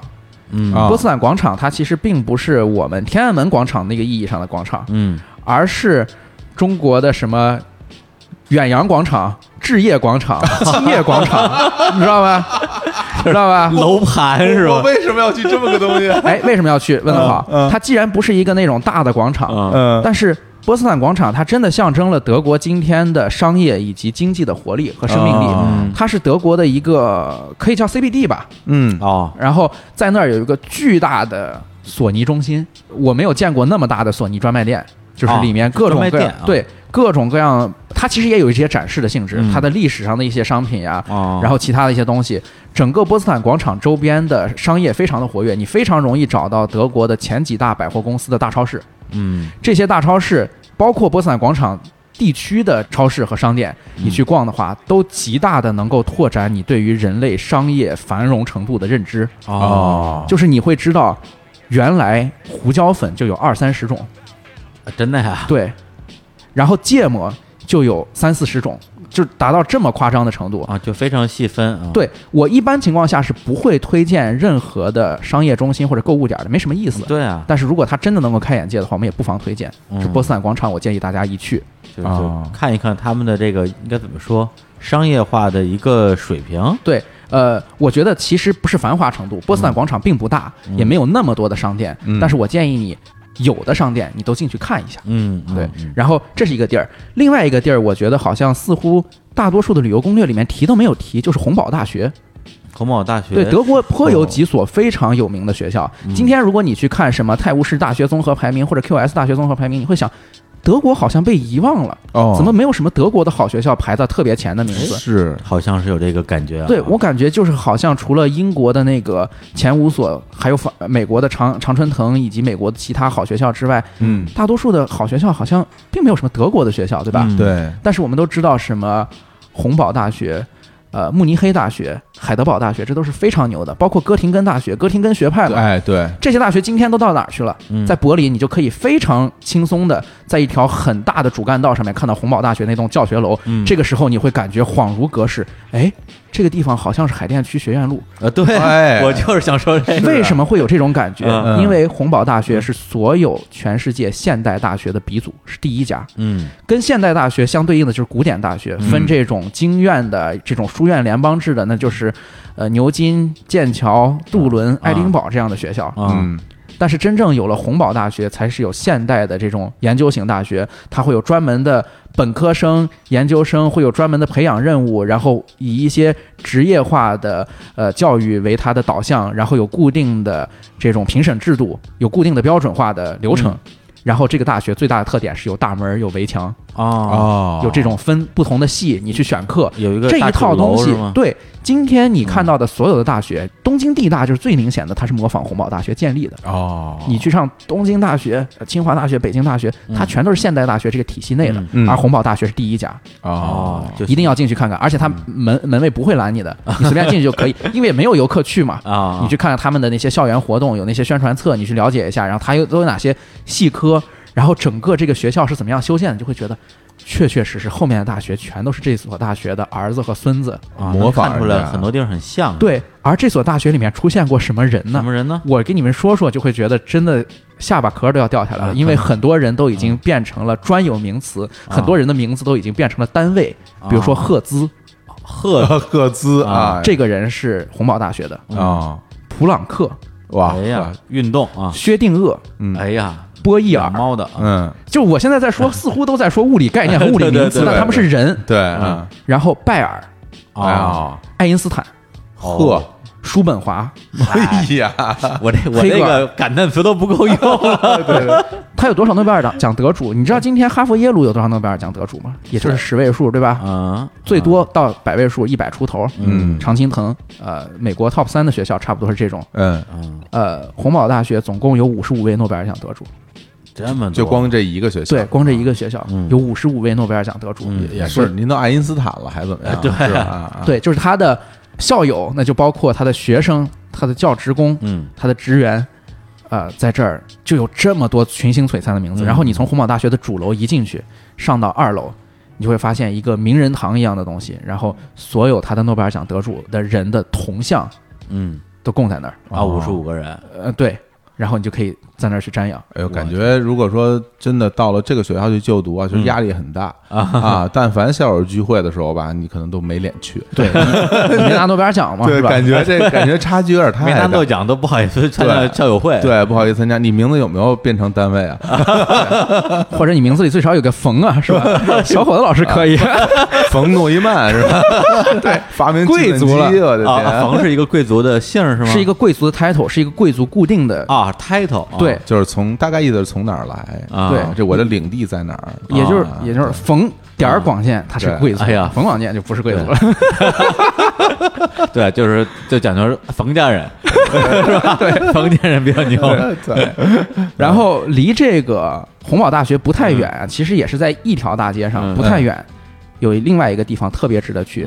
叫民主德国博物馆，哇，嗯这听着就想去。听着就东德博物馆。你这看啊是在东德的原原东德境内吗？啊，我不知道是不是在原东德境内啊但它应该是新建的啊它里面的东西呢，其实并不是一个原址在这儿留下来的，明都白是搬进去的啊东西。等于是一个物品的汇集对处，啊。它这个地方太牛了，就是东德生活中所涉及到的所有东西，比如说票证，嗯比如说家庭供给下来的食物，哎呦做成标本留下来的，啊，然后。还有什么东西呢？就是东德人不是之间会互相告密嘛，有那个斯塔西秘密对对警察对系统，嗯对，然后他会让你选择做什么，做什么，做什么，嗯，然后后做了这些事情之后，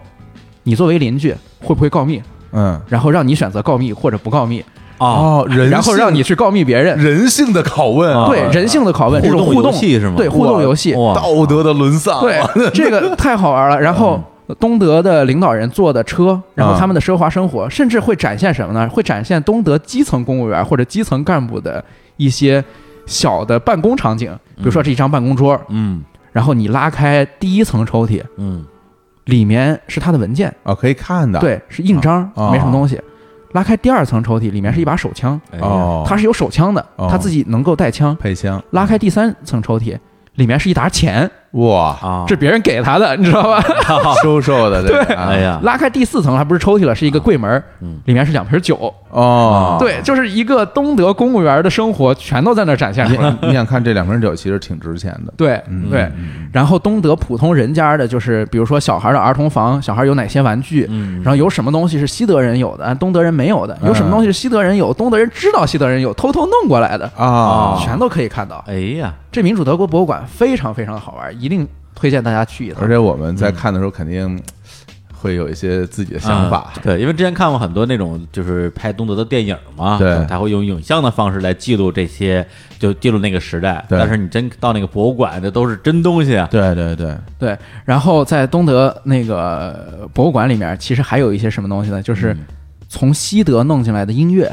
嗯啊，然后杂志、嗯，报纸、书籍，就是。民主德国的秘密读者，这长期以来是大家的一个关注领域嘛，就是是他们当时的地下文化有什么东西，嗯这些东西现在全都在那儿保存着。你就看，一边你在这儿收受贿赂，那边可能你的儿子就在看着联邦德国的东西，嗯然后这边你老婆在告密什么的，就各种各样的这种事情。哎呀，真是众生相啊！众生相。对然后这个博物馆整个不大，可能三四百平米的面积，你哦留两个小时完全足够。嗯，就是大家现在想起来说，哎，东西德这个概念，可能已经觉得这是很久远的事情了实。际上但但没有多其实久这远没多少年，对这这真的是近代，就是恨不得就是非。常近代的。你想我，我记得我小时候一九九零年看世界杯的时嗯候，那边还来联邦德国队什么都，大家都独立参赛呢。对那个时候其实谁能想到说这两个德德国会合并啊？对没有人觉得说这个事儿以后会在很快的时间就就达成觉得对跟朝鲜、韩国对，一就样觉得可能永远这样下去了。啊而且东德对的状况可并不差，东德是东方阵营的窗口，最发达的东方国家是，它的生活水平比苏联还要高，怎么想着就会突然合并。都没想过这个事儿，然后突然之间世界就变了。嗯对对对啊，对，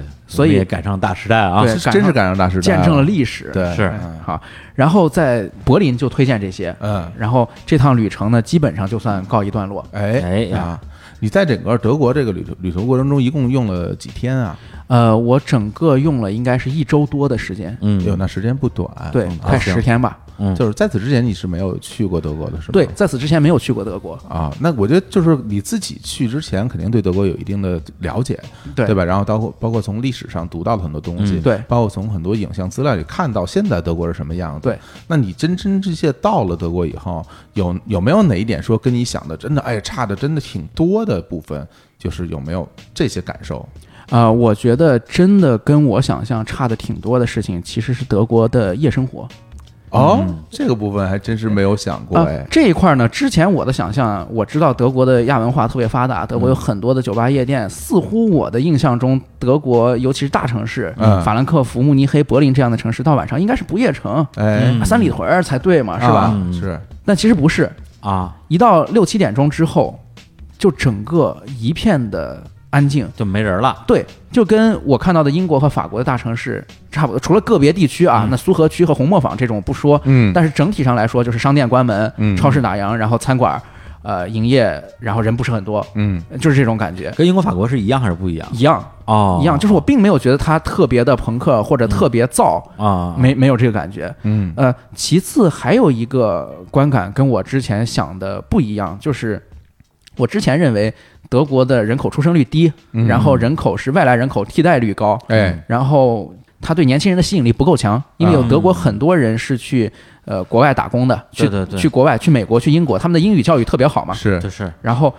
其实我真正到那儿的时候，呃，感觉就是因为德国这些年整体上的物价，它在欧元区里面，嗯，呃的物价虽然算高的，但它比起卢森堡比起伦敦这种城市，它还是相对便宜，所以对很多青年人，尤其是搞人文行业、艺术家、青年艺术家、做实验戏剧的、呃电影导演这些人，他的吸引力非常强。哦，原来是是生活成本低是吗？对，，生活成本低是一个方面，再一个文化的开放和包容是另文化外一个。氛围比较好。文化氛围比较好，哦对这一点是呃之前没有想到，去德国之后验证的。嗯，嗯哦，还这个还真是挺让人意外的，因为很多时候会觉得德国是一个相对刻板的刻板啊的，甚至有点暮气沉沉的有国家，点无聊的地方对啊。对对，然后还有一个呃特别小的一点点意外，嗯就是我去的时候刚好有一个特别热门的美剧叫《高堡奇人》哦。在上映，那个菲利普迪克，对，然后《高堡奇人》你知道他那个宣传画都是一个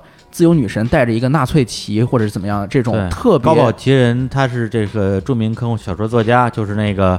呃《银翼杀手》哦呃，也是他的作品，哦包括《少数派报告》嗯，对，还有什么好多啊，无数啊。嗯然后呢，他写的一个高高保奇人讲的就是二战结束了，嗯，然后纳粹赢了，对，哦纳粹我和日本天赢了，就是对完全架空。然后这个世界变成什么样子？嗯哇，然后我一直觉得这个剧如果没有在德国被禁掉的话，嗯，起码也是应该在宣传上面极为的克制和小心，要谨是是一定要谨慎啊，几乎不宣传。对。呃，然后德国人也不接受，嗯我觉得这样才是我心目中可能会嗯接受到的一个情况。嗯结果去波茨坦广场惊了，一个差不多二十米长、五米宽的大海报，哦就是那个自由女神在敬纳粹礼，然后带着那个万字旗，哦，我天哪，天哪！就是心理冲击非常大。嗯你你你在这种情况下，你会感觉到尴尬，嗯，就会你是会对对对，对你会对感觉到其他一部分跟你不相关的人冒犯到另外一部分跟嗯你不相关的人，你会你会替别人感到尴尬，你会替别人感到尴尬，你这比你会自己尴尬更难受。你在你在此之前，其实你你对于自己所能接受的东西做了一一番自我审查，啊嗯你都你对于自我审查以后，你感觉这个东西不行，我不能把它弄出来，然后你又觉得这是不对的， 对对，但其实你并不是参与者，你也不是对相利益相关者，对而且就是你会觉得对二战的反思，就德国对二战的反思，难道不是全世界的一个表率吗？对，或者说这是一个道德标准吧，或者怎或么者样是一个不容触碰的政治正确？对对我觉对得还是对不容触碰的政治正确，反思是确实彻底，但是对不容触碰的政治正确，这个是我一直以来的印象。对嗯，对但是没想到，而且他真的是大张旗鼓的宣传，嗯就是在公交站、地铁站里面嗯会贴海报的这种。对，它是一个美剧是吧？对，它是一个美剧。然后还有一点，嗯我的最大的意外，这一点其实有点意料之中，但是看到了还是觉得比我意料之中的更要近了一步。就是嗯我们在国内看到各种旅行攻略，中文版的简体中文版的旅行攻略的时候，嗯会重点介绍一个地方，叫做呃马克思和恩格斯的铜像。哦，马克思、恩格斯的铜像，很多人都会去看，然后嗯国内的旅行团会把它作为一个点儿，把车停在那儿，让你下车去他看们。俩都是德国人是吗？对，但是有一个问题啊，马克思和恩格斯的铜像在德国基本上它就不是一个景点，哦，就它对是于一个街边铜像，你知道吧？哦，街边铜像就像你你你从北京开车往东北边去望京的时候，到望京那儿有一个大熊猫，下面写着 望京，这个地方突然就会有一帮外国人对停着大巴车来这儿看，或者你到王府井大街上好多铜像，对， 然后就突然有一帮外国人停在这看拍照合影留念，你会觉得非常奇怪。那啊这个对他们和对我们的意义不一样啊。对这但是我们的革命导师啊。但是这聊起来一定要慎重，比如嗯说你们这次去德国看什么，说见马克思去了， 这个很危险啊，这很危险。 估计很多年轻的听众不知道这什么意这思马克思什么意思？对，啊，就是就是牺牲了啊，驾鹤西去，驾鹤西对去啊对，啊，就是我们对德国其实还有一些，呃，都市传说一般的认知嗯哎啊哎可能很多人都听过。嗯第一就是德国人修的下水道排水特别好，一百年还能用。啊，就青岛那个吗？哦对，，青岛啊，的对对对，这个这传这不是所有人都知道的事吗尤尤其是下一下大雨，大家就把这事儿对搬出来啊，了，对对对，啊还有更牛的呢，说德国人不是在中国修了很多铁桥吗？嗯，说德国那个铁桥保修一百年，然后它一百年之后，你在那个桥墩儿底下发现一个油油纸包的零件儿嗯沉在底下的，打开之后没有进水，这些零件儿都是你替换的螺丝。嗯哟，我天哪这也太悬了吧！听过赶这个上吗这锦囊了，是这吧完全跟那个什么卢沟桥狮子里边都是金子似的，这种一听就是假的，这对个嗯啊，，然后这种都市传说特别多，但其啊实它都是不靠谱的。呃，就包括那个下水道都不是真的，是吗？对，都不是真的。哦但是德国人修的东西，当然质量确实好了，嗯嗯但它不足以在所有其他西方列强在中国的这些占领区当中并不出众。哦，比如说最早的自来水线路、最早的电灯、嗯，最早的电话、最早的灯光球场，这些东西其实它远远比我下水道修得好，要突出的多，而嗯且德国的下水道也不比其他国家的修得更好。哦哎，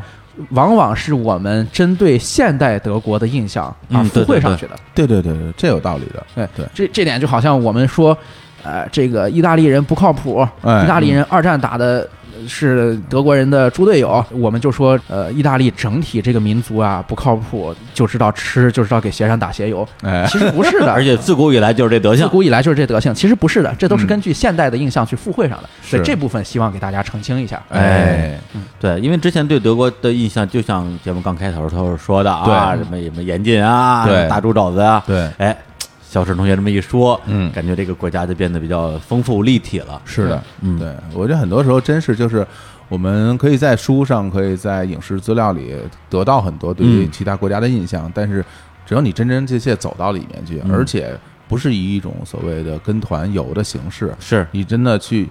去看、去观察，然后用你之前所得到的经验和嗯现实中的经验去做比对，对你这个时候才能得到一个相对客观的结果，嗯你才有资格说，哎，这个国家它是一个什么样子的。嗯是很多的偏见，我觉得其实都是需要我们去解除的，对无论是对于。德国也好，还是对于包括比如说呃难民问题，包括对德国的移民问对题，对，嗯都是都是原原来德国它也是一个单一民族国家嘛，对现在也有各各种各样的国其他国家的移民，包括土耳其那边，就对好好几代了，嗯对，包括非洲好几代都在在德国，所以说你真真正正地到了那个地方，去用用你的知识，用现实去感知到它。这个才是一个相对完整和客观的印象，是我觉得这个有助于我们大家去思考问题，因为很多时候大家就是因为先入为主，因为听到别人人云亦云，嗯就带来了很多的偏见。对这个偏见其实是是非常不好的一件事。或者是围绕着自己仅仅知道的这个关键词，对呃然去后自己印证，去印证对，对然后跟你这个关键词呃有超出的地方，你就自动把这个信息过滤掉了。对你看谁能想象到德国现在一个大主流菜系是土耳其 烤肉呢？对吧？去之后才会知道嘛。啊而且每个人说实话去了之后呢，因为停留的时间有限，嗯每个人的背景知识的基础也不一样，是的所以是的看到的东西其实就是代表他自己的个人印象，还真然后是个人印象与自己的知识比照出来之后，最终得到的对于这个国家的全部认知，对它也不一定准确。我前面说的这个也就只代表我，啊，是 对是，就你不要对这个东西太笃定了。嗯有的时候大家真的就是呃一知半解就很笃定，然后见嗯人就、就可以简直感觉自己可以侃侃而谈，不是这样的。对嗯对对，说谁呢？这是 侃侃而谈，有谁比他能侃啊？ 爽死了！哦，说的是 我啊。啊，我我一直以为是他呢，哎呀，我还跟着高兴呢。还巴巴的美呢？没有没有，哎开玩笑。就是说出哎来，其实特别感谢小史在哎我们节目里跟大家分享他的欧洲旅游的嗯这种这种见闻，包括我们后面其实还没说完啊，后面还有几个国家。本来我们对今天说，上次说了这个英法意大利，对哎，感觉这个节奏什么还挺好。是那这次我们也来啊，啊德奥兄，对结果德国说了这么长时间，对我，我觉哎得奥地利、匈牙利其实有特别多的内容，包括后来你还去了低地国家，对对，嗯所以我觉得这个系列可以做的很长。本来我们想的是小史这个欧洲大旅行，哎一期节目啊顶多两期做完了，是现在觉得这十期可能都打不住了对， 嗯而且这个节目能做的很长，还有一个原因就是。特别容易跳票，两个月来一 次，哎平时请不到，啊这就可以人为的把节目拉得很长，营造一种自己很忙很难请的感觉。我小史的确挺忙的，特别特别忙啊，对就最近经常在一些北京的周边的对省份活动，而且现在作为这个旅游大使，还被很多机构邀请啊啊去殴打，不是 就是邀请去参加很多活动什么的啊我觉得这事儿其实挺好的，讲其他的地方也好，讲欧洲也好，都是给大家一个开拓视野、长嗯长见识的一个过程。之后我们自己应该也会去到那些地方，嗯那带着现在的这些学到的东西，然后再实际再去看一看，嗯肯定会有不一样的感受。对，对，包括他这期节目里边，我相信啊，嗯一定会有说的可能跟你看到的不一样的，对甚至你认为他说错的地方，是的我们也是的非常欢迎大家过来跟我们留言，啊哎互动对讨论，对对，因为就是每个人眼中有一个不同的世界嘛，对对这对个才是我们去认知的一个价值。 对对对嗯对，是好，行，那我们今天就感谢小史，哎，好这个欧洲大旅行第二站啊嗯，Germany，这哎呀哎，是 German 还是 Germany？嗯，Germany，这么啊，真问你，哎呀，说对了一次 啊。然后， 然后最后带了一首歌啊，哎然后我们也提到了一个乐队啊，嗯一个呃，其实是以唱英文歌著称的德国乐队，对对，就是蝎子乐队，是嗯啊啊，就是那个那个乐队乐队名字就是天蝎座，对啊哦哎，对对对，那个那个拼写啊对，我也不会拼。然后还有一首非常著名的歌啊，就是这个《改变之风》哎哦 The Wind of Change》然后第一句就是 Follow the Moscow，就沿着莫斯科啊哎，后边就听不懂了。 但是这是一首非常荡气回肠的歌曲，一上哦来吹口哨，是哎呦，哎，行吧，可以啊，受不了了，那那我们就在这首歌里边结束这期的节目，啊好也期待我们的后面的旅途。好，谢谢小史，跟大家嗯，说好再见，谢谢拜拜拜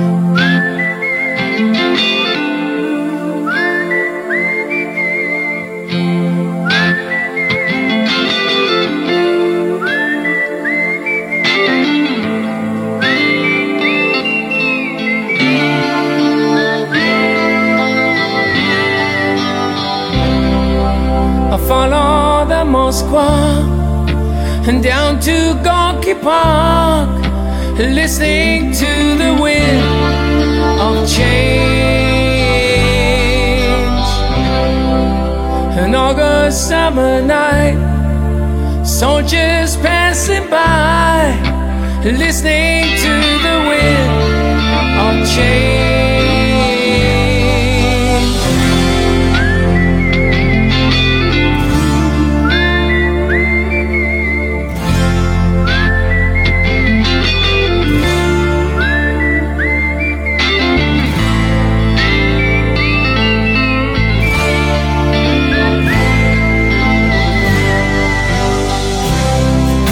The world is closing in. And did you ever think that we could be so close, like brothers?